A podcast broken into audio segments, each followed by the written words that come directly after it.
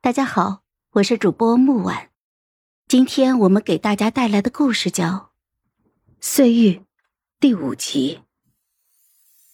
荣旺捧着一件眼熟的嫁衣，期盼的望着我。怀月，你不想再绣嫁衣，我帮你弄好了。是之前被嬷嬷藏起来的那一件，不知他用了什么方法讨了嬷嬷的欢心，把这件嫁衣又翻了出来。一展开。原先凤凰羽翼上被沾了血的地方，绣了一半红梅，正好就挡住了那一点瑕疵。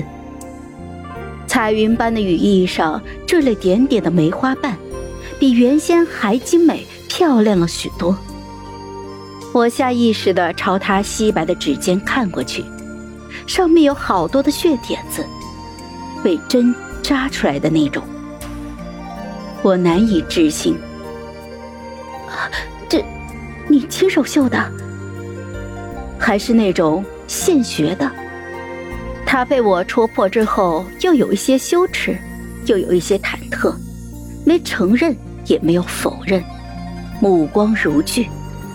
怀月，你不必绣第二次嫁衣，包括嫁衣，包括其他的人和事，我都可以搞定，你不用费心。你，小姐，你在哪儿啊？宝珠一回身看不到我了，就开始喊我了。我眼神复杂的看着他，荣旺预感到我准备走，可怜兮兮的挽留我。怀月，小姐。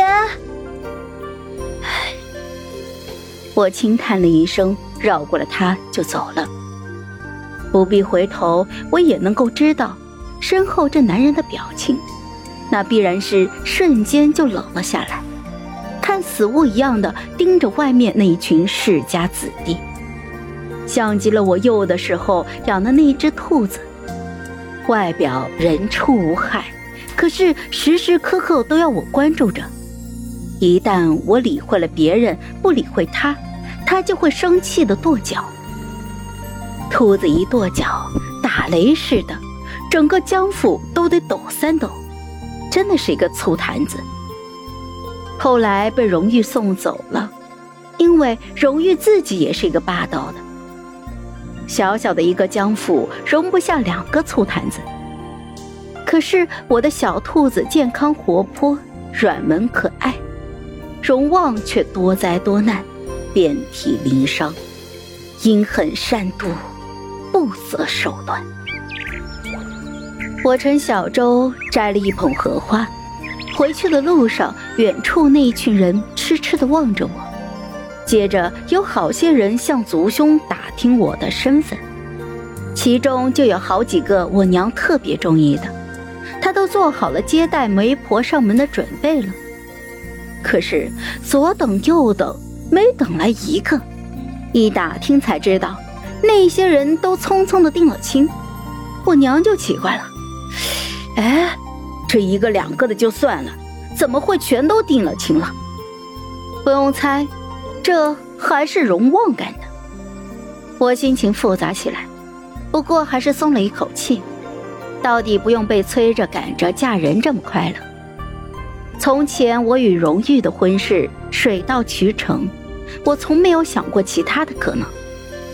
后来我发现，嫁娶并非都是让人向往。